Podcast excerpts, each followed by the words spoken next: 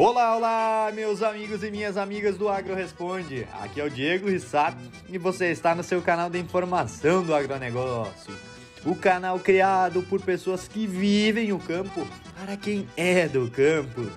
E nesse episódio que vos apresento, nós contamos aí com um novo projeto, o Agro Talks, do campo para a universidade e da universidade para o campo, com o grupo PET Agronomia da Universidade Federal de Santa Maria grupo do Programa de Educação Tutorial, onde esses colegas, esses amigos da universidade vão nos trazer informações de alta relevância e de ótima qualidade direto da universidade para nós aqui.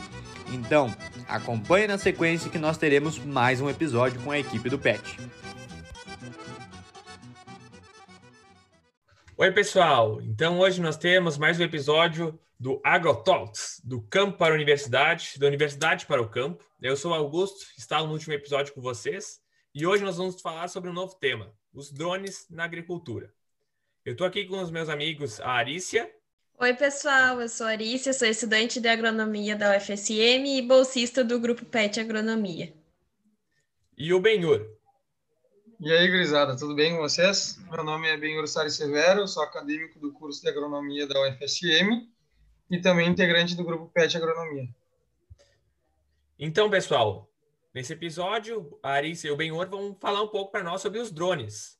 E aí, pessoal, esses drones, como é que começou isso? Bom, a, a palavra drone ela tem uma origem da língua inglesa, que a tradução dela significa zangão.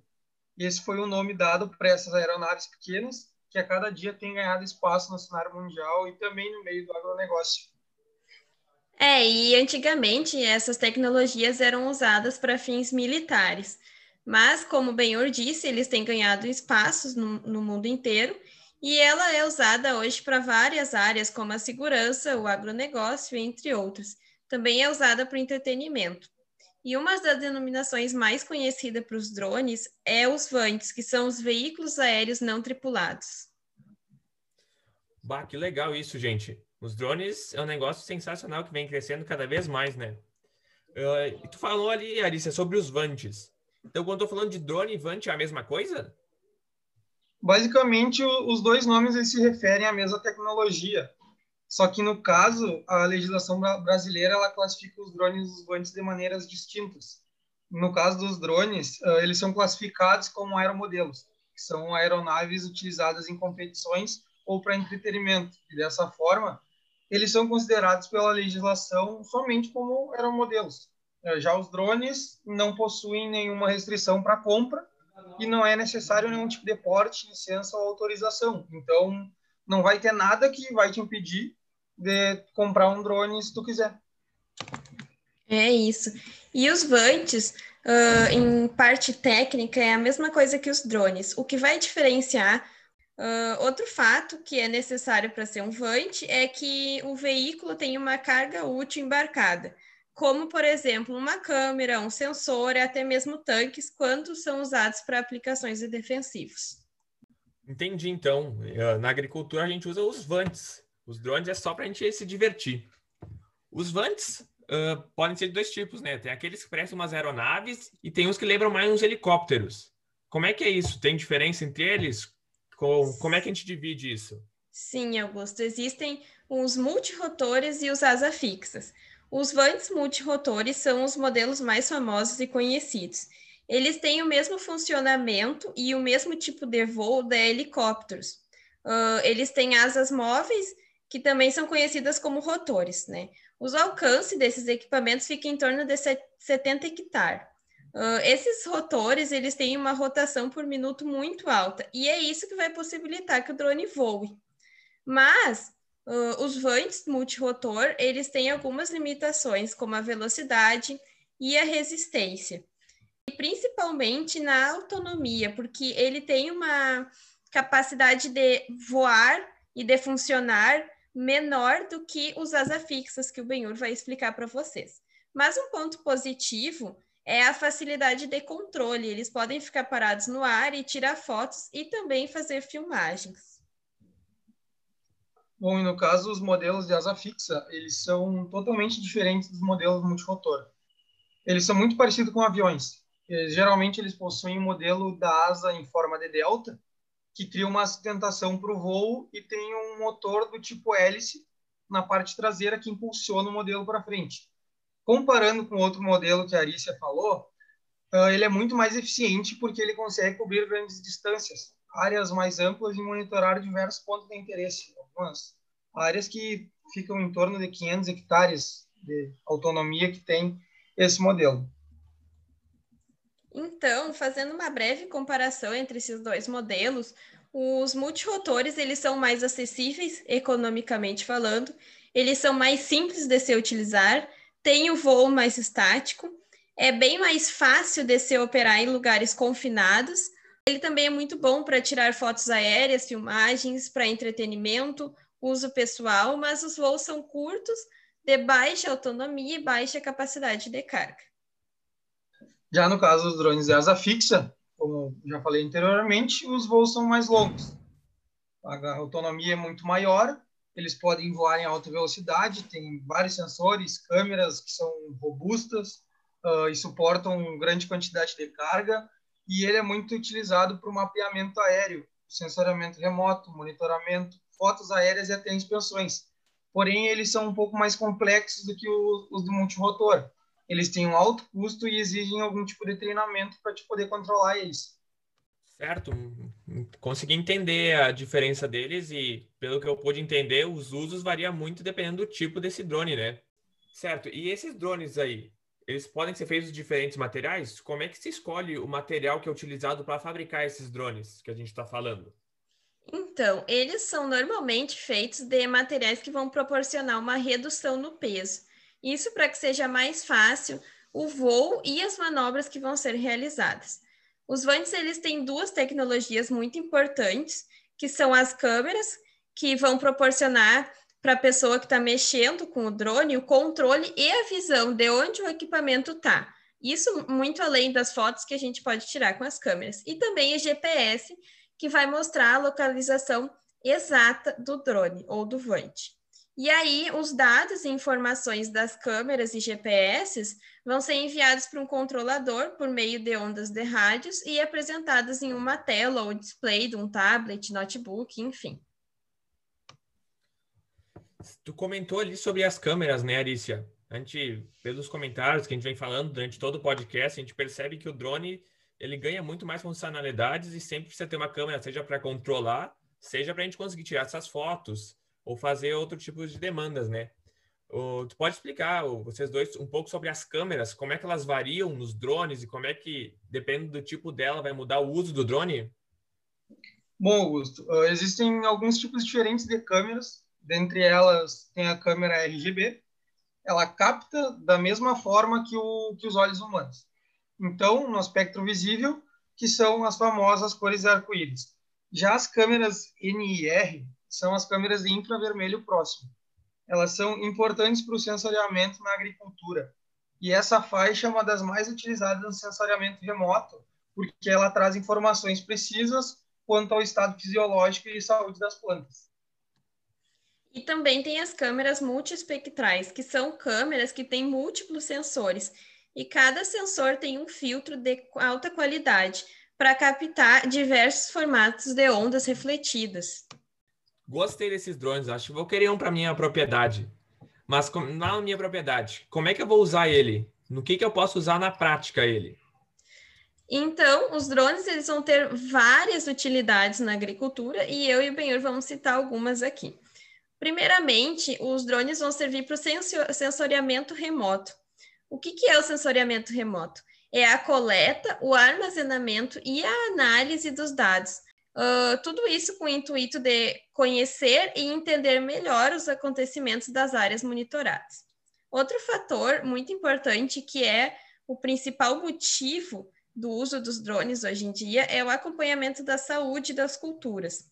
Porque por meio de sensores infravermelhos, os drones vão ser capazes de monitorar cada planta dentro de uma lavoura.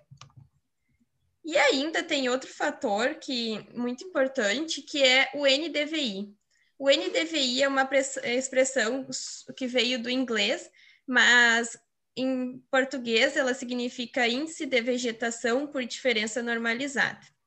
O que, que é esse índice? É um índice feito por um cálculo e ele vai permitir um melhor controle das plantações e um ganho de produtividade. Porque o NDVI vai poder ser usado por monitoramento das plantações e das culturas, detectação de secas e de pragas, localização das pragas, estimativas de produtividade, mapeamento da agrí agrícola, mapeamento hídrico e outras funções importantes. Uh, então, o NDVI, juntamente com o sensoriamento remoto, vai possibilitar ótimos resultados, vai ajudar na gestão da sua lavoura e na tomada de decisão sobre os manejos para o produtor rural. Outro fator também que é muito utilizado os vantes é a demarcação da área de plantio. Os drones vão possibilitar aos produtores, agrônomos, técnicos uma visão aérea e a demarcação dos lugares onde vai ser plantado.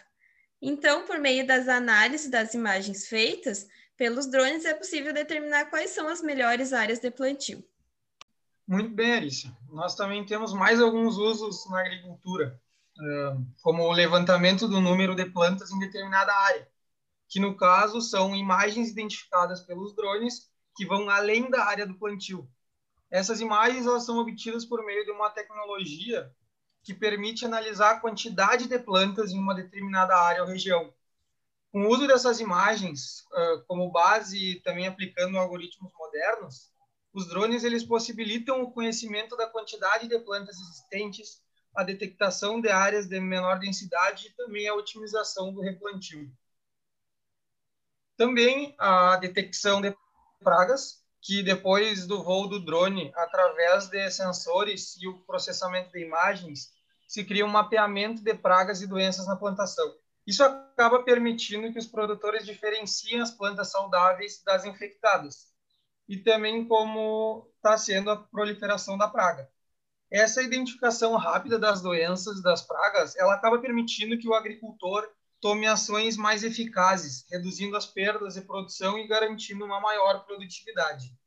Outro uso que vem crescendo aos poucos é a aplicação e pulverização de pesticidas, que detectam com exatidão as pragas. Nesse uso, os vantes também podem ser utilizados para aplicação de produtos químicos para a solução de problemas ou o cultivo da plantação. Através desses avanços, se consegue reduzir o uso de pesticidas, diminuindo o desperdício e principalmente o impacto ambiental. Bom, os drones eles são capazes de realizar voos rasantes e em várias velocidades.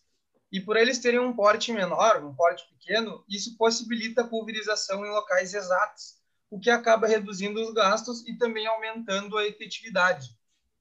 Já na parte do monitoramento do sistema de irrigação, por ser uma tarefa difícil, que os produtores acabam enfrentando vários problemas, principalmente em lugares com áreas mais extensas, os drones eles facilitam a vistoria quando as plantas atingem certas alturas ou portes.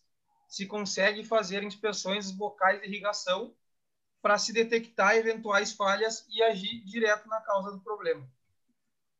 E outro uso é na detecção de focos de incêndio, se aproximar de um foco de incêndio é muito perigoso e difícil, e por conta disso, os drones eles têm tornado um grande aliado no combate ao fogo, porque eles conseguem sobrevoar com grande proximidade de um incêndio, mesmo com poucas condições de visibilidade, o que acaba facilitando a detecção dos focos, auxiliando no combate ao fogo e principalmente que ele se alastre pelo resto do campo. Bom, em resumo, o uso eficiente desses equipamentos vai ajudar a reduzir tempo de operação, trazer lucros e retorno em cima do investimento que foi feito pela tecnologia. Vai proporcionar imagens de alta qualidade, combate de pragas e doenças e principalmente vai ajudar na gestão da propriedade. Esses equipamentos eles vão fornecer muitas informações que vão ser usadas para melhorar a administração dessas lavouras, né?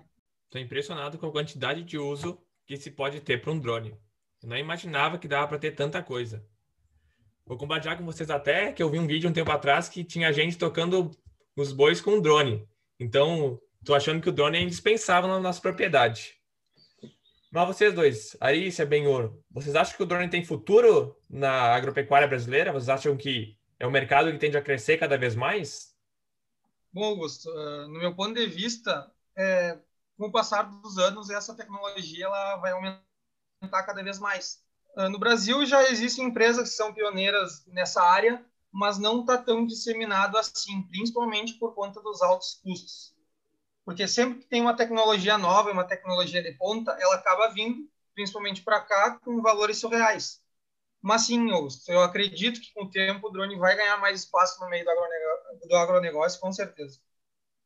É, e como é uma tecnologia muito importante, o ideal é que esses drones eles sejam uh, naturalizados e que uh, com o futuro uh, venha a ser um custo menos oneroso, para que os pequenos produtores rurais também tenham capacidade de ter esse, essa tecnologia nas suas propriedades para para que tenha mais eficiência né, na sua produção, porque hoje em dia esse, essa tecnologia acaba ficando mais para as grandes propriedades por conta do preço, né?